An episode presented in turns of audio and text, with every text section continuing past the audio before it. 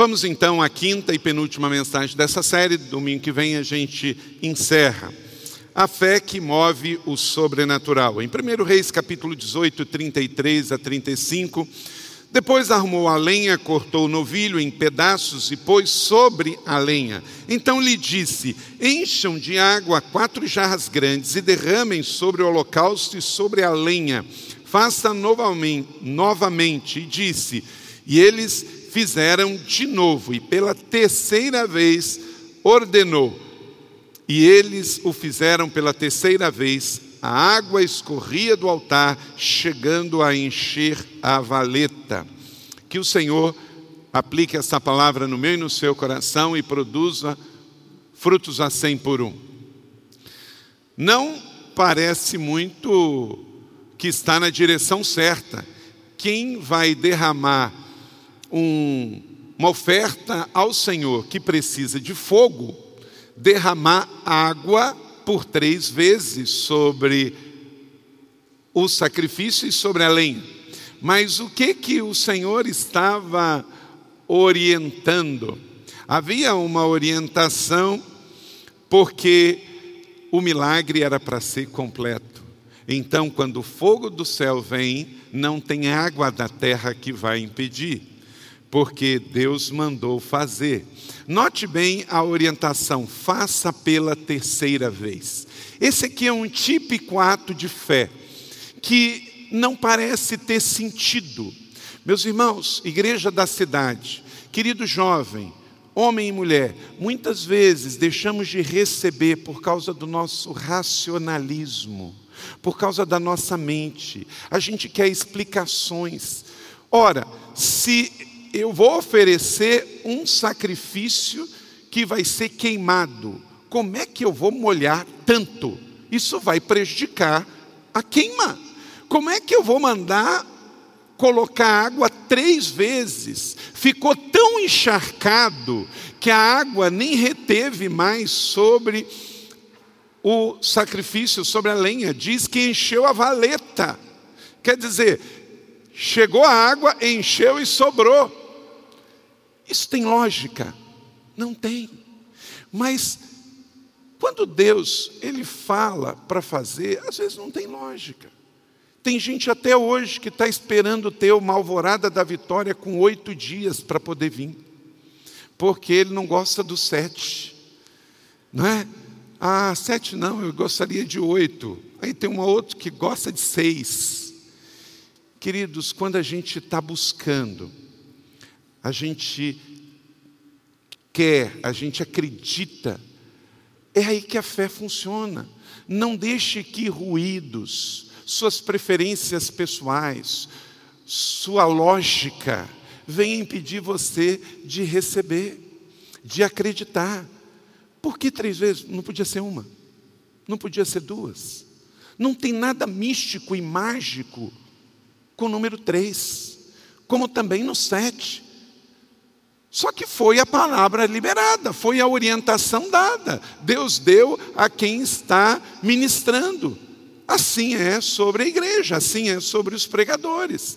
E quando eu estou orando e estou buscando, eu não preciso de outra coisa senão de fé, de decidir acreditar, de aplicar a fé.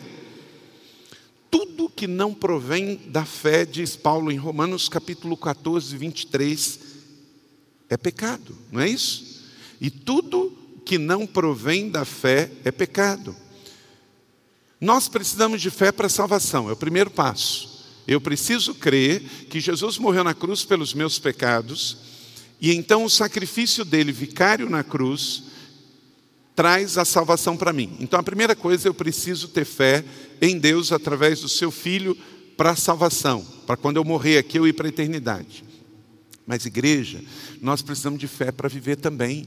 Cercamos vivemos cercados de um mundo de muita incredulidade, como Elias nos dias também de Acabe e Jezabel. Havia muita incredulidade, quase não tinha mais profetas. Jezabel tinha caçado e matado quase todos. Em todo Israel só havia sobrado 3.500. Em toda Israel.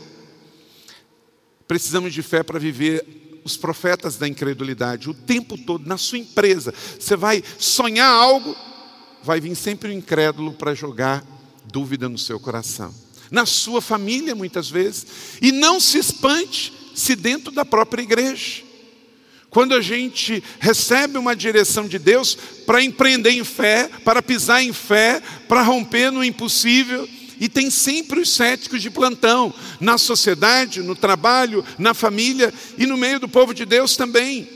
Nós não precisamos de fé só para salvação, precisamos de fé em primeiro lugar para salvação, mas nós precisamos de fé para trabalhar, nós precisamos de fé para construir, nós precisamos de fé para empreender, nós precisamos de fé para viver a vida cristã, para viver os cinco propósitos. Sem fé não podemos evangelizar, sem fé não podemos orar, sem fé não podemos caminhar.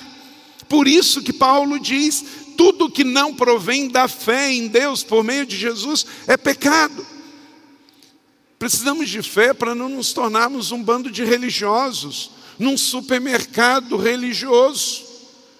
Fé para vir aqui, fé para celebrar, fé para tomar ceia, fé para dar oferta, fé para dizimar, fé para louvar o nome do Senhor, fé para ouvir a palavra. Entrar no auditório e ouvir uma palestra qualquer um pode, mas um servo para ouvir a palavra rema, receber no coração e sair daqui para aplicar, é necessário fé.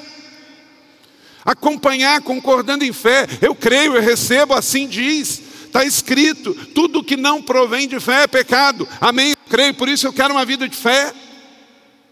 Acompanhar, ter essa atitude. Recebemos a fé de Deus, é do céu, é divina para a terra, mas a decisão de receber é nossa e a decisão de fazê-la crescer. A fé é como uma semente. No dia que você recebe Jesus, essa semente está no seu coração, mas cultivar, fazê-la crescer, tirar as ervas daninhas, é sua decisão e é diária. Por que, que nós oramos diariamente? É para alimentar a nossa fé. Por que, que lemos a Bíblia? É para alimentar a nossa fé. Porque ouvimos um sermão? É para alimentar a nossa fé. Você vem à igreja e talvez você vá ouvir esse sermão todo e é uma frase que vai pegar o seu coração. Mas creia, todo ele está alimentando você. Se eu perguntar a você assim, você sabe o que no dia 21 do mês de junho na hora do almoço você se alimentou naquela refeição? Provavelmente você não sabe o que você comeu. Mas se você tivesse ficado sem comer, você lembraria. E aquele dia eu passei fome, eu não consegui comer, tive dor de cabeça. E naquele dia é, eu estava em propósito. Você só não se lembra porque você comeu. Assim é alimentar a nossa fé. Talvez você não vai se lembrar do que foi o sermão de domingo, do primeiro domingo do mês de junho. Mas você recebeu uma palavra, aquela palavra naquele dia alimentou o seu coração, naquela semana ela alimentou a sua vida, porque eu posso não me lembrar, mas receber os nutrientes da fé foi fundamental. Então, se você não está com vontade de orar, ore. Se você não está com vontade de ler a Bíblia, leia. Se você não está com vontade de vir à igreja, venha. Se você não está precisando de nada, ore a Deus e agradeça. Mas as práticas da fé, ela precisa ser alimentada diariamente, semanalmente, porque senão, aos poucos, nós vamos deixando de receber os nutrientes e vamos deixando de alimentar nossa fé, e daqui a pouco somos presas bem mais vulneráveis para o inimigo. Aí vai vindo o secularismo, as mensagens através da mídia, da rede social, da TV, dos programas, do cinema, de tudo. E isso vai encontrando um corpo ali vulnerável. Estamos em época de inverno. As viroses da gripe, elas têm um ambiente mais propício. Qual é a primeira coisa que você precisa fazer para estar bem prevenido para vencer esses dias e essas viroses? É com a sua resistência em alta. Então, para isso, você precisa se alimentar bem, beber bastante líquido e descansar. É fundamental. Porque o vírus é oportunista. Ele vem procurando quem está subnutrido, quem não está com seu organismo hidratado, quem não está bem alimentado, quem não dormiu para repor suas energias. Aí ele vem e pega. Então, da mesma maneira que o vírus da gripe acaba encontrando organismos que estão mais vulneráveis, o diabo anda ao nosso derredor também, está procurando crentes que não nutrem a sua fé. Crentes que não oram, que não jejuam, que não vêm à igreja, que são rebeldes, que são desobedientes, que não dão dízimo, que não querem servir, que querem viver uma vida mundana dentro da igreja, que estão em pecado. Por quê? Porque esses estão mais vulneráveis para o ataque. O, todos nós somos alvo. Mas Paulo diz: resistir ao diabo e o quê? Ele fugirá de vós. Então eu e você somos alvo. Mas quem que vai ser mais atingido é quem tiver mais vulnerável, quem estiver vivendo vida dupla, é quem tiver com pecado oculto, é quem não tiver com a sua vida em santidade, é quem não estiver focado em Jesus, quem estiver se alimentando pelo hedonismo, quem estiver se alimentando com a mente do mundo, é quem estiver relativizando tudo. Não, pastor, isso aí não tem nada a ver. Pensa numa mente vulnerável. É aquela grandona que é altamente inclusiva, que tudo pode, que tudo deve, que tudo faz, só porque Deus é amor. Ah, altamente sugestiva. Então, minha igreja, meus irmãos e minhas irmãs, a fé é de Deus para nós, mas vivemos no mundo caído pelo pecado. A fé é um ato de Deus para nós, mas ao recebermos, nós precisamos tomar a decisão de a cada domingo, a cada semana, a cada mês, nutrir a nossa vida de fé com decisões certas e nutrindo com as práticas das disciplinas espirituais, porque precisamos de fé para viver. Todo mundo aqui está salvo, está salvo para sempre. O seu nome está escrito no livro da vida. Quando você morrer, você vai para o céu. Mas você não pode ser um empresário incrédulo. Você não pode ser um professor incrédulo. Você não pode ser um pai incrédulo. Você não pode ser uma mãe incrédula. Você não pode ser um funcionário público incrédulo, porque você é um homem de fé, é uma mulher de fé, é alguém que decidiu crer em Deus, que crê no sobrenatural, crê que a ao longo da nossa história, no Velho e no Novo Testamento, se não fosse a fé, não teríamos chegado até aqui. A existência da igreja na pós-modernidade é uma questão de fé. O livro santo, sagrado, a Bíblia Sagrada, sendo ainda o livro mais lido, mais traduzido, mais impresso, mais distribuído no mundo todo, é uma questão de fé. Você parou para pensar nisso? Esse livro foi o primeiro livro impresso no mundo, por Gutenberg na Alemanha em 1517. Primeiro livro impresso do mundo. Mas ele não é só o primeiro livro impresso do mundo. Mais de 500 anos depois, ele é o livro mais traduzido, mais distribuído, mais vendido, mais doado, mais impresso em todo o mundo. Aleluia! Por quê? Porque é a palavra de Deus, porque é sobrenatural, é da fé, é da fé. Quantas fogueiras foram feitas por aí e Bíblias foram queimadas? Regimes contra a palavra de Deus. Durante 70 anos, no leste europeu, o comunismo queimou Bíblias, tirava da casa dos cristãos, dos evangélicos e queimava a Bíblia. 70 anos depois, o comunismo caiu e a palavra de Deus continua sendo impressa e distribuída em toda a Europa. Voltaire, ele disse uma vez na França que só iriam se encontrar exemplares da Bíblia na França em museu. É, mas depois que ele morreu, a Sociedade Bíblica Francesa comprou a sua casa e passou a distribuir Bíblias a partir da sua casa. Voltaire continua sendo um filósofo, mas morreu sem fé. A sua filosofia anda por aí. Onde ele anda, eu não sei mas a palavra de Deus está bem aqui. Queridos, precisamos continuar sendo o povo da fé, o povo da cruz vazia, o povo do livro da capa preta que entra nos corações e nas casas. Mover na realidade do espiritual. Por quê? Porque nós não somos seres humanos que têm uma experiência espiritual. Nós somos seres espirituais que têm uma experiência humana. Elias, ele acreditava que o fogo iria descer, então podia queimar. Por que, que ele mandou fazer isso? Porque Deus sabia que ia mandar o fogo. E o fogo seria tão forte que não teria água que não faria queimar. E Elias acreditou nessa coisa totalmente fora do normal, nessa coisa totalmente fora do padrão. Ele acreditava que haveria uma intervenção divina e por isso mandou muita água em cima do novilho, em cima do altar. Elias estava respondendo a uma instrução do Espírito Santo, querido, ore a Deus tenha o seu secreto. E aquilo que Deus mandar você fazer, mesmo que seu sócio não entenda, mesmo que seu cônjuge não entenda, mesmo que o seu filho não entenda, mesmo que os outros não entendam, Deus age acima da lógica. Se ele falou, ele é fiel para cumprir. Havia nele uma convicção que todas as instruções dadas por Deus iriam acontecer. Precisamos ser obedientes, ousados e corajosos. Mas o combustível da mudança das nossas vidas é a fé disse o pastor Marcelo Toschi no seu livro Você é a Resposta. O que Elias disse é que ele se posicionou em fé, mesmo que humanamente isso não seria normal. Elias tinha fé e ele alimentava a sua fé com palavras de ousadia e com atitudes de coragem. Quem aqui tem fé? Levanta a mão. Amém. Deus colocou em você. Mas amanhã, segunda-feira, você precisa dessas duas coisas: palavras de ousadia e você precisa de atitude de fé, tá? De coragem para alimentar essa fé que Deus te deu.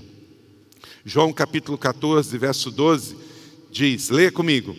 Digo-lhes a verdade, disse Jesus, todos juntos. Aquele que crê em mim fará também as obras que eu tenho realizado e fará coisas ainda maiores que essas, porque eu estou indo para o meu Pai. Então, quem disse Jesus? Quem disse foi Jesus, que eu e você aqui na terra somos enviados para agir em fé. Nesta época, tão incrédula, tão pagã, tão é, hedonista, de fé tão inclusiva, Precisamos ativar uma fé diária em Deus através do seu Filho Jesus Cristo, pelo poder do Espírito Santo. Marcos capítulo 11, 22 a 24, Jesus respondeu: Tenham fé em Deus. Eu lhes asseguro que se alguém disser a este monte, levante-se e atire-se ao mar, como acabamos de cantar nessa linda canção bíblica ativando a nossa fé, e não duvidar. Tem isso. A fé aqui foi ilustrada por algo que, a, quando você for a Israel, amém? Quando você for a Israel, você vai ver que tem montanha para todo lado. Então, uma palavra como essa era algo muito contextualizado. Jesus estava lá com os seus discípulos. Qualquer lugar que você tiver em Israel, qualquer lugar, não tem nada em Israel que não tenha montanhas. Qualquer lugar. Se você estiver no Mar Morto, você vai ver montanha. Se você estiver em Jerusalém, você vai ver um monte de montanha. Se você estiver na Galiléia, você vai ver um monte de montanha. Se você estiver no deserto da Samaria, você vai ver um monte de montanha. Se você estiver em Elat, lá no sul, você vai ver montanha. Se você estiver na fronteira com o Líbano, vai ver montanha. Se você estiver na fronteira com a Síria, você vai ver montanha. Na fronteira da Jordânia tem montanha. E se você estiver na beira do mar Mediterrâneo e olhar para trás você vai ver montanha. Então não tem jeito, é uma região de um relevo altamente cheio de montanha. Então Jesus está ali dizendo, então ele olha para qualquer lado e ele viu uma montanha. Então o que ele diz? Se você tiver fé, está vendo? Uma montanha representa o quê? Um desafio. Uma montanha representa o quê? Uma barreira. Porque montanhas têm que ser escaladas. Então há uma figura obviamente ilustrativa, mas para nos ensinar algo muito claro. Está vendo aquela montanha? É um desafio, precisa ser vencido. E se você tiver fé e não duvidar, aquele desafio pode ser vencido. Queridos, que nessa semana possamos olhar ao redor e ver montanha por todo lado, mas acredite que assim como ele fez no passado, ele fará de novo. Ele remove montanhas da sua vida, aquele grande obstáculo que está diante de você. Não duvide, disse Jesus, declare e diga com fé: você não vai parar por causa do desafio da montanha, você vai atravessar em fé, você vai romper em fé, você não vai parar porque tem um grande desafio à sua frente. Nessa semana, a sua fé será ativada como a fé de Elias. Ele disse: mole, mole muito, e faça uma vez, duas vezes, três vezes. Mas eu creio que se Deus disse que vai vir fogo do céu, vai vir o fogo do céu. Porque, gente, se for óbvio, todo mundo tem. Quando nós estávamos lá na José Longo, e nós namoramos esse terreno por dois anos. 2002 nós viemos aqui, nós oramos. 2003 nós viemos aqui e oramos. Nós compramos em 2004. E queridos, quantas pessoas vinham aqui e não viam nada, só viam montanhas. Eu não via montanha, eu via esse lugar desse jeito mesmo que não tinha nenhum diagnóstico, nenhum prognóstico. Não tinha luz, não tinha acesso, não tinha água, não tinha escritura, não tinha nada. Mas hoje tem uma via passando ali na frente para trazer você para esse lugar. Em 2004 não tinha nenhum projeto de nenhum prefeito de passar nada aqui na frente. Mas Deus fez. Deus fez. Agora, se você chegar no lugar e só vê o óbvio, eu vou numa montanha, só vejo montanha. Eu vou num, num lugar, só vejo problema. Se você só vê os problemas da sua família, você está com a visão errada. Troque o óculos, sua família não é um problema, sua família é uma benção. Mas você precisa ver além das montanhas.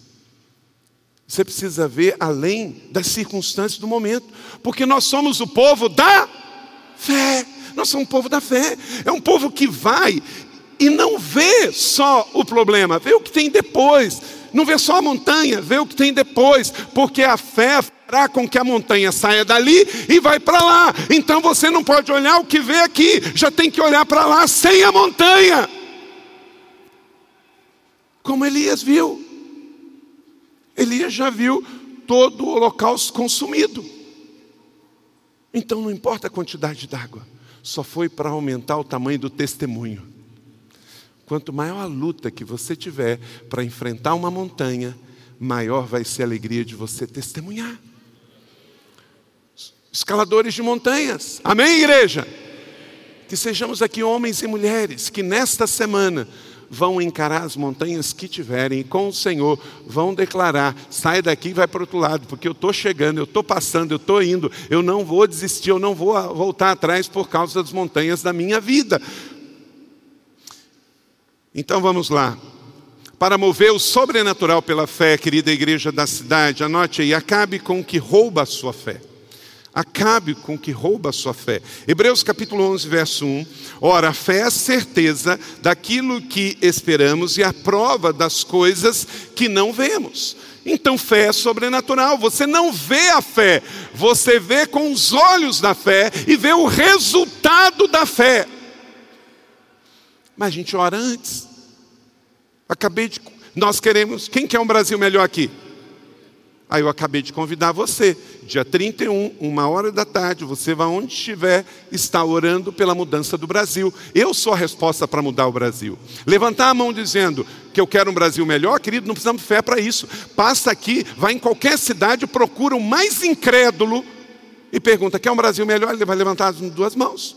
Mas o caminho do Brasil melhor é a oração, o caminho do Brasil melhor é o jejum, o caminho do Brasil melhor é eu e você se posicionando. Então, houve uma direção de Deus. Igreja da cidade, dia 31. E é interessante, dia 31 é um dia que o mal aí usa. 31 de agosto, vamos produzir o mal, vamos fazer um trabalho aí pelo mal. Não, dia 31 de agosto, uma hora da tarde, nós vamos estar orando porque nós já vamos estar profetizando, nós já vamos estar plantando a colheita que virá de um Brasil melhor. Amém? Então todo mundo quer, mas nós temos que ser os semeadores. Nós somos os que dizem: montanha sai daqui e vai para lá. Acabe com o que rouba a sua fé. Às vezes são ambientes, atitudes, companhias, certos tipos de programas de TV ou de internet, pessoas, companhias que podem roubar a sua fé. Hebreus 11, 6 diz: sem fé é impossível agradar a Deus, pois quem dele se aproxima precisa crer que ele existe e que recompensa aqueles que o buscam. Então, Deus nos deu a fé, Deus quer que possamos desenvolver atitude de fé, Deus diz que tudo que não procede de fé é pecado, e Ele diz que sem fé é impossível agradá-lo. Então nós precisamos de fé para ir para a eternidade e para aqui. Então vamos eliminar da nossa vida tudo que rouba a nossa fé. Que em nome de Jesus você não volte a um ambiente tóxico que roubou a sua fé. Companhias que roubam a sua fé literatura que rouba a sua fé. Programa, internet, TV, literatura que rouba a sua fé. A fé, segundo o autor de Hebreus, é uma coisa que vem do céu para nós, o mundo não vê, mas é o firme fundamento da certeza que temos. É um fundamento, é um alicerce, é uma base, porque sem fé é impossível agradar a Deus. Paulo diz em Romanos capítulo 1, verso 17, que foi o texto da reforma: o justo viverá pela fé, porque sem fé é impossível agradar a Deus. Anote aí alguns ladrões de fé ansiedades da vida. A ansiedade rouba a nossa fé. Quando ela vai crescendo, crescendo, crescendo, o ansioso nem ora. O ansioso vi, vê a sua vida totalmente dominada por um espírito crescente de ansiedade que traz doenças emocionais e espirituais. Por isso, 1 Pedro 5, 7 diz para a gente não se deixar levar pela ansiedade, não fique ansioso. Pelo contrário, lance sobre ele toda a sua ansiedade, porque Ele tem cuidado de vocês. Então você recebeu um diagnóstico de uma notícia contrária, está com problemas financeiros, familiares, preocupações com o futuro, dificuldades no trabalho, são as montanhas que você tem que vencer, mas como Jesus diz, montanha, pela fé, sai daqui e vai para o outro lado. Não ande ansiosos por coisa alguma. Não ande ansioso por causa das montanhas da sua vida, mas tudo seja conhecido em oração e súplica, com ações de graça e apresentem tudo a Deus. Coloquem tudo aos pés da cruz essa semana e em nome de Jesus, o ladrão não pode roubar o que está nas mãos do Senhor. Espírito do medo é outra coisa que é ladrão da nossa fé. Por isso, não temas, pois estou com você, não tenha medo, eu sou o seu Deus, eu fortalecerei e o ajudarei, eu segurarei com a minha mão direita, o que, igreja da cidade? Vitoriosa, a mão do Senhor é vitoriosa, e ele fala então que eu e você podemos. Há uma palavra que diz isso, Berna, segura a palavra, bota no coração, bota na mente. Gente, está cheio de papagaio de pirata querendo tirar a sua fé.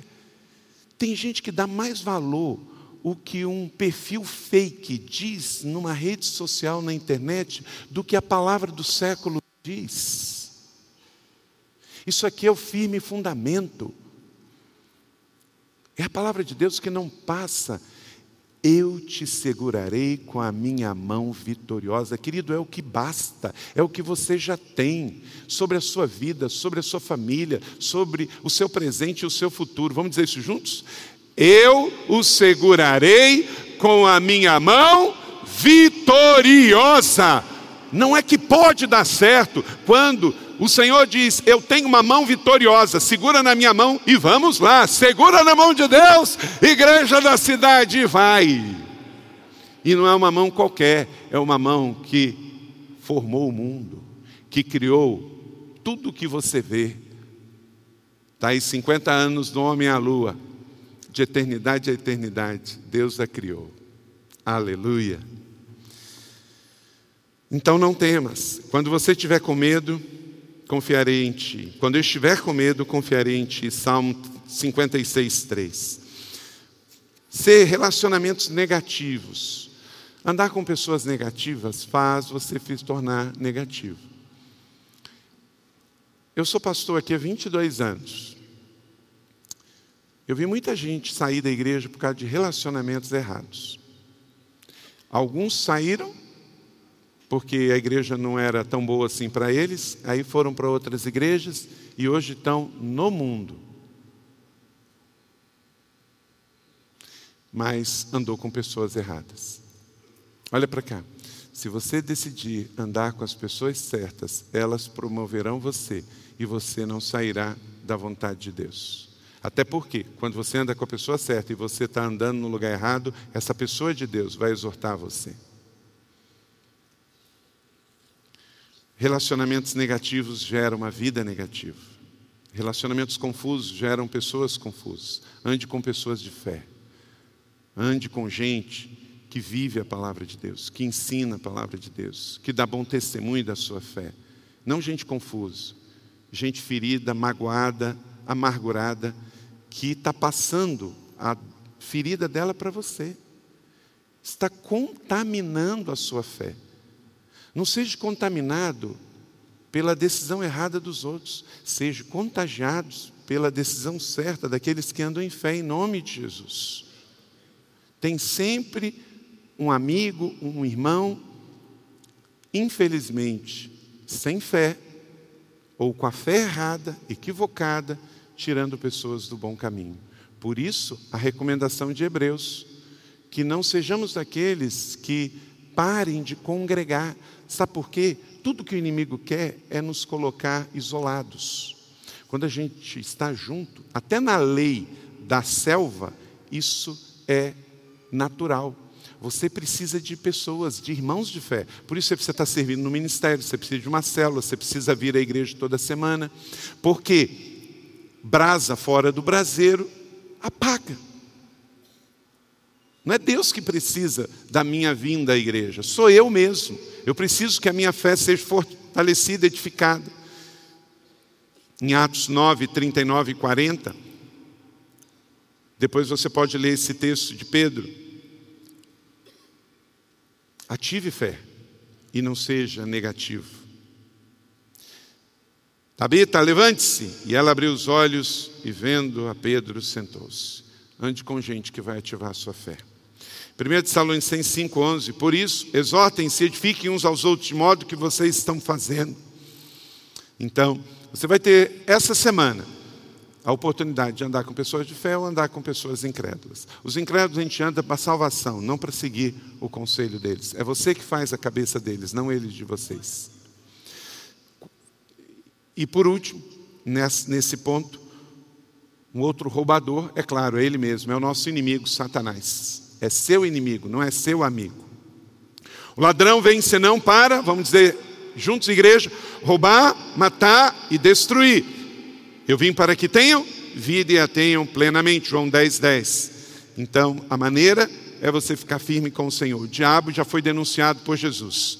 Portanto, submetam-se a Deus, resistam ao diabo e ele fugirá de você, diz Tiago 4, 7.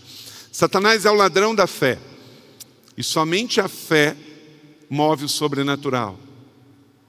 Ele sabe disso. Então ele quer desviar você da fé. Porque é pela fé que nós vencemos o mundo. Dois, para você mover o sobrenatural pela fé, creia que Deus faz milagres impossíveis hoje. Acabamos de cantar que Ele fará outra vez, e eu vou confiar. Abacuque capítulo 3, 2: Senhor, ouvi falar da tua fama, tremo diante dos teus atos. Senhor, realiza de novo em nossa época. As mesmas obras, faze-as conhecidas em nosso tempo, em tua ira lembra-te da misericórdia. Duas coisas que ele pede ao Senhor. Ele pede para Deus fazer as boas obras, e no momento de ira, que Deus vai ver que a coisa está errada, tenha misericórdia, Senhor. Então, eu quero que o Senhor faça de novo e tenha misericórdia na hora em que eu errar e o povo errar. Jesus é o mesmo ontem, hoje e será para sempre. Vamos dizer isso bem lindo em coro, nesta manhã aqui na igreja?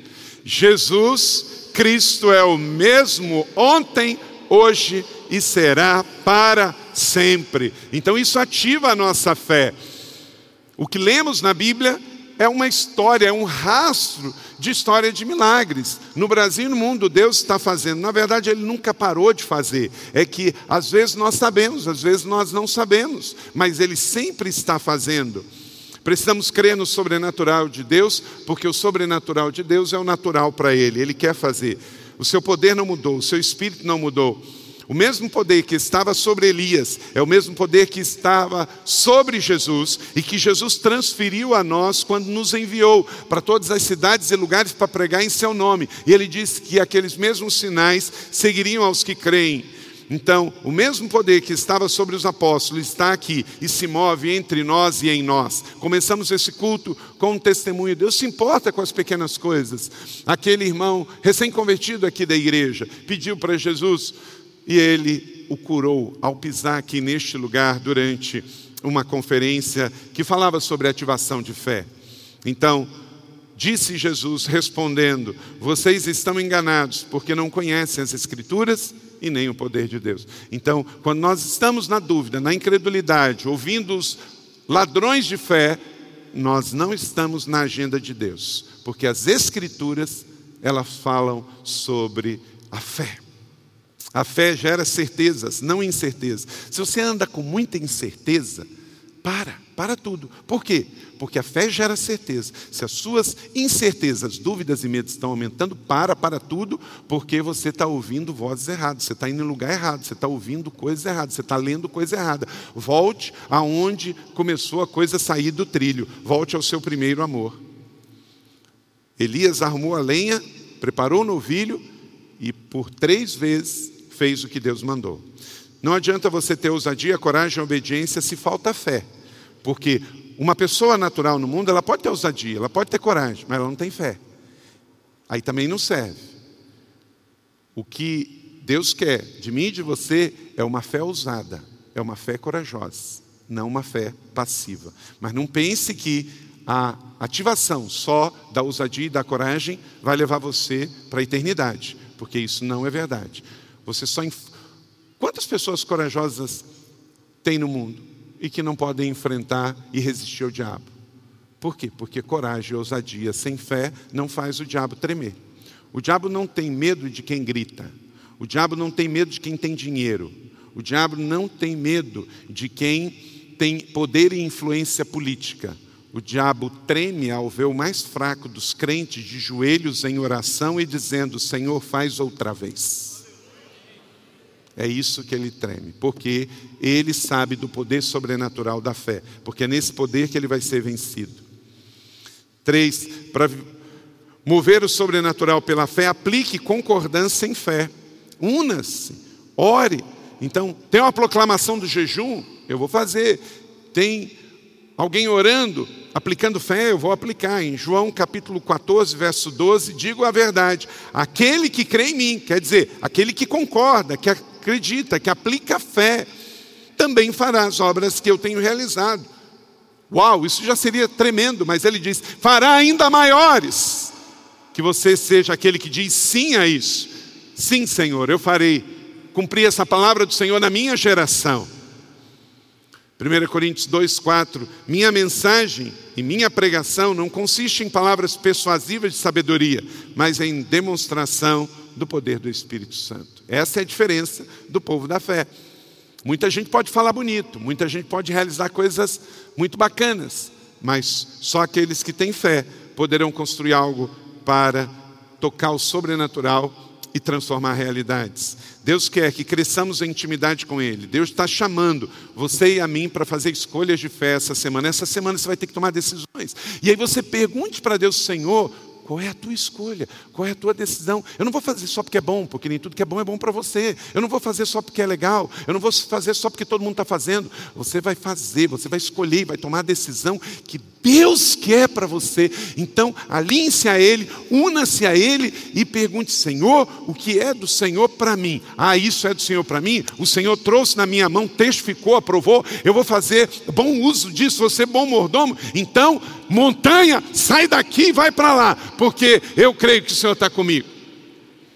Mas tem oração de montanhas que não é para você fazer, porque não é a sua montanha. Não é a montanha que pode mover. Quando Jesus disse lá naquele lugar, está vendo aquela montanha? Tinha outras montanhas. Porque, como eu disse, o lugar tinha muitas montanhas. Mas era aquela que era para ser removida. Qual é a montanha que tem que ser removida? Você precisa se alinhar com Deus e descobrir. Deus está chamando você para fazer escolhas de fé com Ele. Estes sinais acompanharão os que creem. Expulsarão demônios. A igreja continua fazendo isso. Fazemos isso o tempo todo. Falamos em novas línguas. Pegamos em serpentes, coisas venenosas que a igreja toca e transforma. As drogas. Quantas pessoas estão tocando em coisas venenosas, mas estão sendo curadas pelo poder da fé? Gente, é impressionante. Quanta gente está com a erva venenosa aí tentando se livrar há tanto tempo, mas só quando deixa Jesus entrar no programa, entrar na vida, é que a coisa muda de verdade. Então, é pela fé que a coisa muda, gente. O mal é vencido pela fé. Cremos em milagres. É que nós damos testemunho de alguns que se realizaram e outros não. Então, meu irmão, vamos continuar crendo que os demônios têm que sair, vamos continuar crendo que Deus dá dons sobre o teu povo, vamos continuar crendo que a igreja tem o poder de transformar a realidade, de ver a serpente sair, de ver o mal sair, ver o veneno mortal não causar nenhum mal, ver pessoas sendo curadas em nome de Jesus. Amém, igreja? Somos o povo, que pode mudar os nomes, as circunstâncias, as realidades, mas a essência do que Jesus diz em Marcos 16, 17 e 18 é para nós no dia 21 de julho de 2019, e a fé do passado é a fé do presente, porque é a fé que se renova e nossa igreja crê que Deus faz milagres hoje. As montanhas são mudadas, o mal é revertido em bênção o mal desaparece porque a força do poder e do bem de Deus já está instalada em nós. Você determina a sua fé e não as suas circunstâncias, em nome do Senhor Jesus. Aplique fé. Você recebe essa palavra da fé? Que ela seja sobre a sua vida, na boa medida, sacudida, calcada e transbordante, que você seja fortalecido na fé. Deus nos deu essa palavra. Eu não sei o que virá essa semana, mas uma coisa eu sei: Ele vai nos fazer ver milagres acontecer.